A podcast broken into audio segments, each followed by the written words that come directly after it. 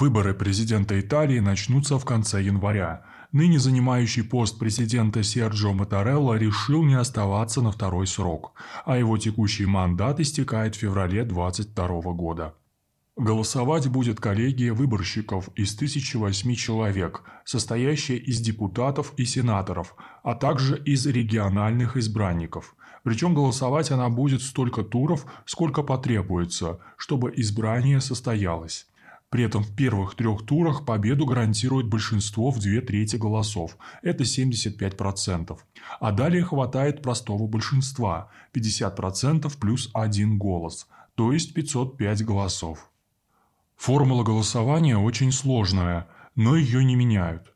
Реальной власти у хозяина кверинального дворца, то есть у президента, не так много, но он играет важную роль в разрешении правительственных кризисов, которые в политической жизни Итальянской республики являются скорее правилом, чем исключением.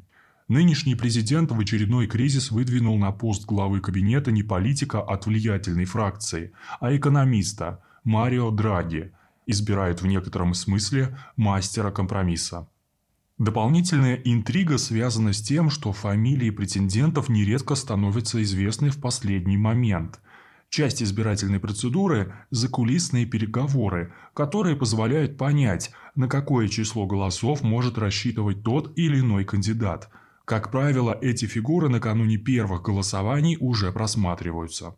Сейчас обсуждают двух претендентов, имена которых звучат в правительственных кулуарах и в СМИ с начала декабря. Весомая кандидатура действующего премьера 75-летнего Марио Драги, в прошлом председателя Европейского Центробанка, да и, кстати, за 8 лет в ЕЦБ он заслужил славу спасителя евро, а до того Банка Италии. У большой части итальянской элиты, да и общества, очень большое искушение – не отпускать профильного специалиста из правительства в ключевой момент – Обозначив свое появление на сцене, Марио Драги может снова уйти в правительство. Президента Италии он еще успеет. Альтернатива ему – Сильвио Берлускони. 85 лет, четырежды премьер Италии. Рекорды по числу мандатов и по общему сроку. Как уверяют близкие к нему политики, крайне одушевлен идеей избраться в президенты страны.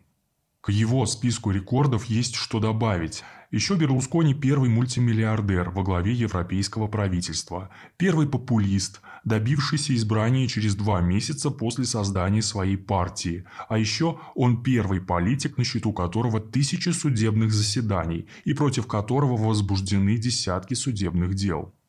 Кавалер – это прозвище накрепко приклеилось к Берлускони за размах во всем – от политики до вечеринок всякий раз оказывается чуть ли не при смерти, когда его вызывают в суд по одному из скандальных дел, где он является фигурантом. Но это отнюдь не мешает ему обхаживать депутатов, добиваясь их поддержки при выдвижении в президенты. Больше всего приходится работать с идейными наследниками, популистами из движения «Пять звезд», у которых в парламенте крупнейшая фракция – эта партия уже собирает на улице подписи против избрания Берлускони, будто бы уже по 200 тысяч набрали.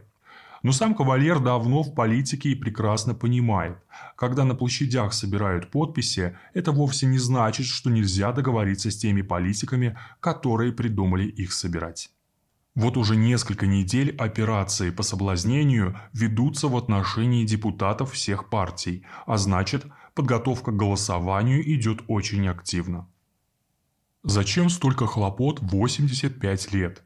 Эксперт по итальянским правам и Берлускони Джованни Арсина объяснил, что с точки зрения Сильвио Берлускони, который считает себя политиком, оказавшим наибольшее влияние на развитие Италии в конце 20-го – начале 21 века, страна не оценила его значение для истории. Избрание президентом республики в конце карьеры означает для Берлускони признание как его роли, так и его личности – к тому же более яркой личности, чем кавалер, у итальянских правых, а у них большинство в коллегии выборщиков, не просматривается. Об этом сторонники и напоминают Италии, и прежде всего ее элите. Берлускони, как пояснил Антонио Таяни, координатор партии «Вперед Италия», которую он в свое время создавал с экс-премьером, доказал, что может провести страну через любые испытания. По его словам, это проверенный бизнес-лидер, который не боится никаких вызовов и который управлял страной дольше всех. К тому же, кто еще из итальянских политиков может похвастаться тем, что усаживал за один стол переговоров Буша и Путина и дольше всех возглавлял Европейский Совет? Да, все это так. Берлускони действительно самый влиятельный итальянский политик за последние 40 лет.